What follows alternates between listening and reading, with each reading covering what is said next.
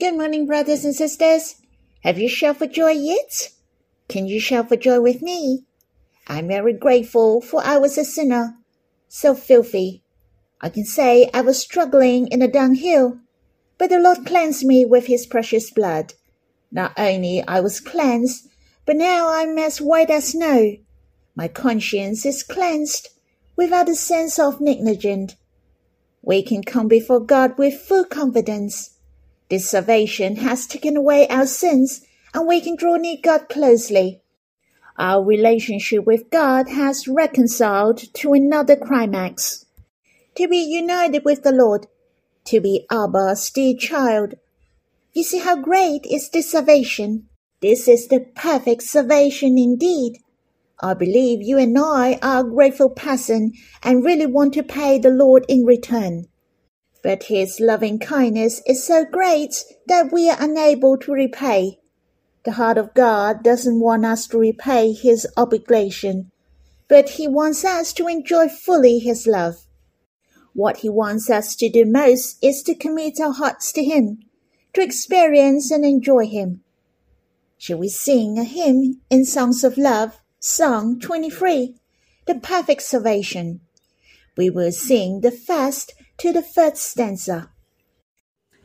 My sins more than I can number, His blood washed me white as snow. And He has purged my conscience, now I am free before God. Precious blood redeem me. What can I pay him back? Let me enjoy your great love, your perfect salvation. I was away from the Father, by his blood he brought me back. The veil was torn for me forever I can see the Father's face. I dwelt in holy place. My home's God tabernacle. God's perfect love casts out my fear, and I cry, Lord, may you come. My Lord's ascend to heaven for me appears before God. In heaven I sit with him, enjoy the Father's delight. Closest to the Father, closest to the Father. I am his teacher forever it's so sweet to cry Abba. How do you feel when you sing this hymn? I find there is a big comparison. It is the past and present.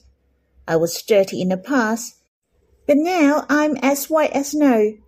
I had an evil conscience, the guilty feeling, but now it is all different. My spirit is set free, joyous and peaceful.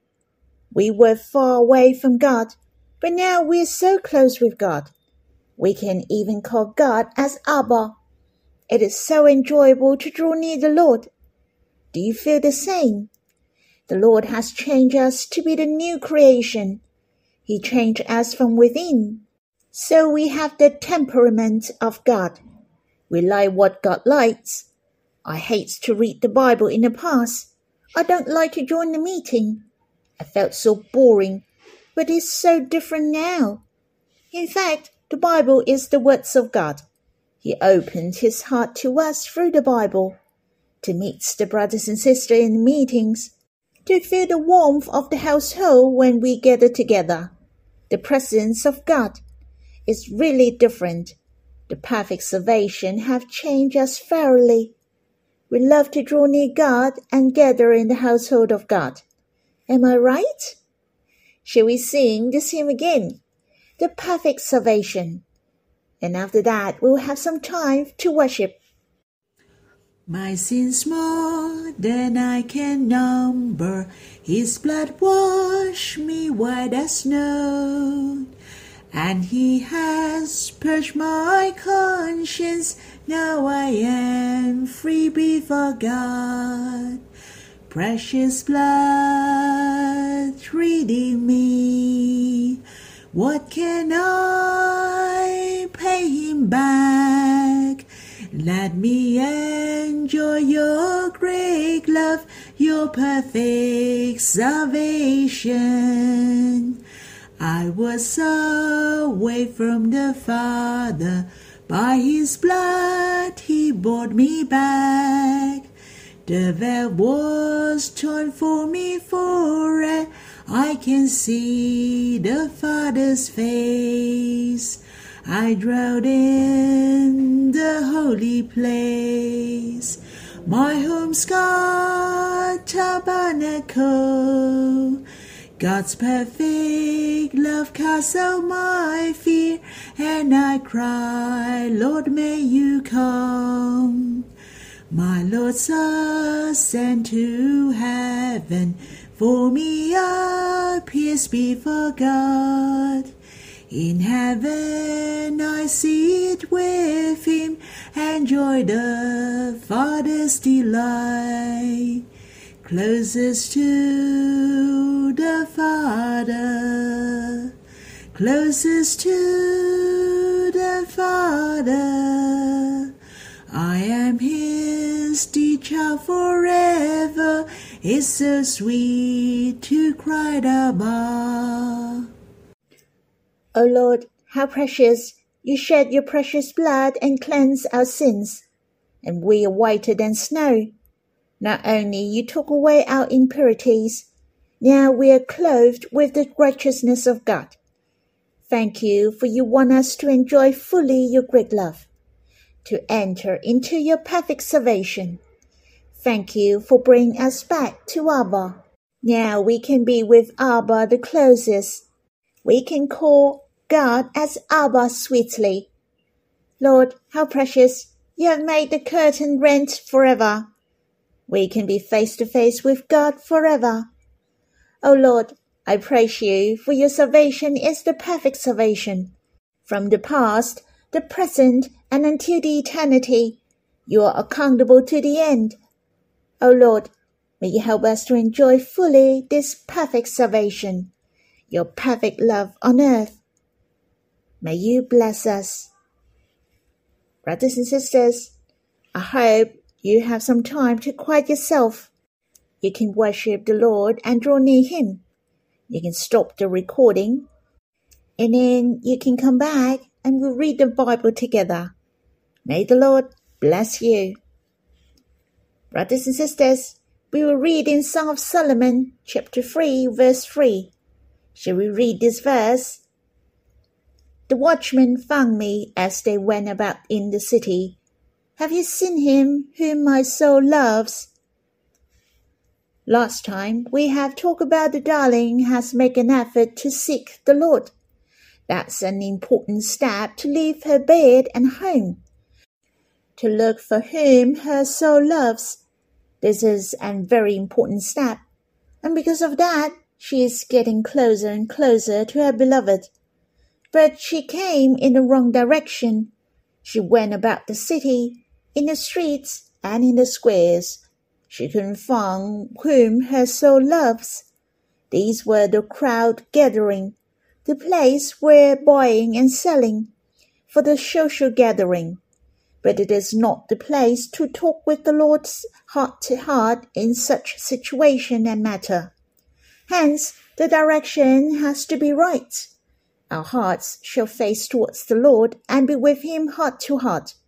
Not only the darling came in the wrong direction, went to the wrong place and got the wrong person. This verse mentioned the watchman found her as they went about in the city. So she asked him, Have you seen him whom my soul loves? Obviously, she wouldn't get the answer and they couldn't give her any hint in order to look for her beloved. Later on, I will share about those watchmen in the city. The watchman is mentioned twice in Song of Solomon, and the other time is in chapter 5, verse 7. It said, The watchmen found me as they went about in the city. They beat me, they bruised me, they took away my veil. Those watchmen of the walls. The darling was injured by the watchmen. I can imagine what was the response of the watchmen when the darling asked them. Their response must be very cold.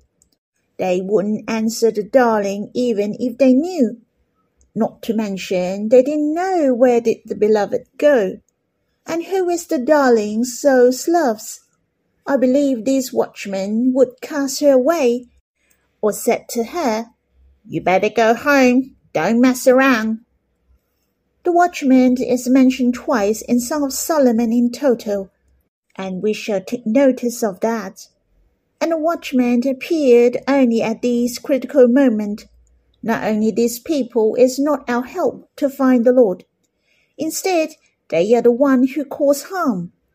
Let us spend some time to think deeper. Some commentators thought that the watchmen are referred as the servant of God, our leaders. When we're lost, these precious mature brothers and sisters will guide beside us. So this is one of their comments. But I don't think they represent any type of people, whether they are the believer of the Lord or the non-believer. The watchmen are representing one kind of idea, mentality, or concept. What does that mean? It is the concept of legalism what is the duty of the watchman? Of course, their duties are not to assist the people to look for the husband. Their duties are to look around and see if anyone who is misbehaving and who has unlawful deeds. They wouldn't care about they have met whom your souls love. What they care about is whether you're well behaved or not. Hence, what the watchmen care is there any suspect is around? Is there anything suspicious? They're not easily be moved. They like to get things done according to the law, or even talking the preventive measures and at the maximum security level. This kind of mentality is very harmful to a Christian. Sometimes our relationship with the Lord are not in harmony, or even we may get weak and stumble the devil may take advantage to storm on you, making use of the concept of legalism. All he's saying to you is, you're not good at doing this and that. You're not good enough to be like this and that. The concept of legalism is for emphasizing the behavior, but overlook the grace and loving kindness of God. I'm not saying the behavior is not important but we shall listen to the Lord. But when we are stumbled, we shall never kick ourselves when we are down.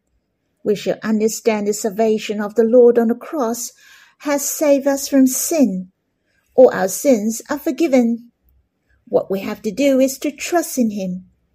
We shall see the grace and the love of God. We shall enjoy the forgiveness of God and the advocacy of the salvation on the cross we are strengthened by enjoying the love of God, in order we can love Him in return. We loved because God first loved us. The law is telling us what is right and what is wrong, but it is not our strength. We shall be strengthened by the grace that is in Christ Jesus. If we neglect the grace, the love of God, and His heart to us in pursuing the Lord, but only care whether I have done anything wrong. Am I good enough to do so and so? Then we are living in the concept of legalism. We are the slave of law, without freedom. How we can be happy to live under the statutory provision. Abba wants us to live as his son, but not his servant. The Lord wants us to live in his grace and love. The key factor of concept of legalism is emphasizing the external but not the internal. for it has to show off by your works. Obviously, it will become hypocritical, just like the Pharisees in the generation of Jesus. The Lord Jesus addressed them as hypocrites, and in the letter to Colossians, Paul mentioned those who pursue the law is wrong. In the letter to Colossians chapter 2 verse 23 mentioned, this has indeed an appearance of wisdom in promoting self-made religion and asceticism and severity to the body, but they are of no value in stopping the indulgence of the flesh. In fact, our relationship with the Lord are not depending on keeping the law, but to apply in love, the think of the Lord. Paul said, Set your minds on things that are above, not on things that are on earth. Lastly, the concept of legalism makes you neglect the faith, for it is based on behavior. Is your work done nicely? Whatever it is depends on your work, but not your faith. It is not the will of God. The Bible has clearly mentioned, For whoever would draw near to God must believe that he exists and that he rewards those who seek him. You can please God with your faith. Brothers and sisters, we shall not be tricked by the devil. We come before the Lord not by work. We shall depart from this concept of legalism and drown in the midst of grace and love. We are pleasing God not by works. God loves us 100% from everlasting to everlasting. The most important is we can draw near God freely and enjoy the love of God, and be with Him face to face. There is no shadow and obstacle. We shall believe the welcome and acceptance of Abba and the Lord when we come before them. Never ever think you have been told you're not good enough in confessing your sin to God, or not good enough in confessing in details. You shall confessing all your sins every day. Brothers and sisters, not that we are not good enough in confessing our sins, but we are not good enough in resting in the love of the Lord.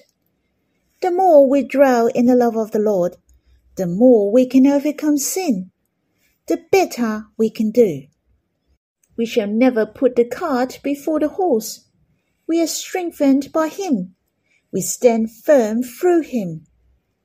Lastly, this verse is a good reminder to me that I rather do less, but I shall not go without the Lord's love, and I shall not miss the time of drawing near the Lord.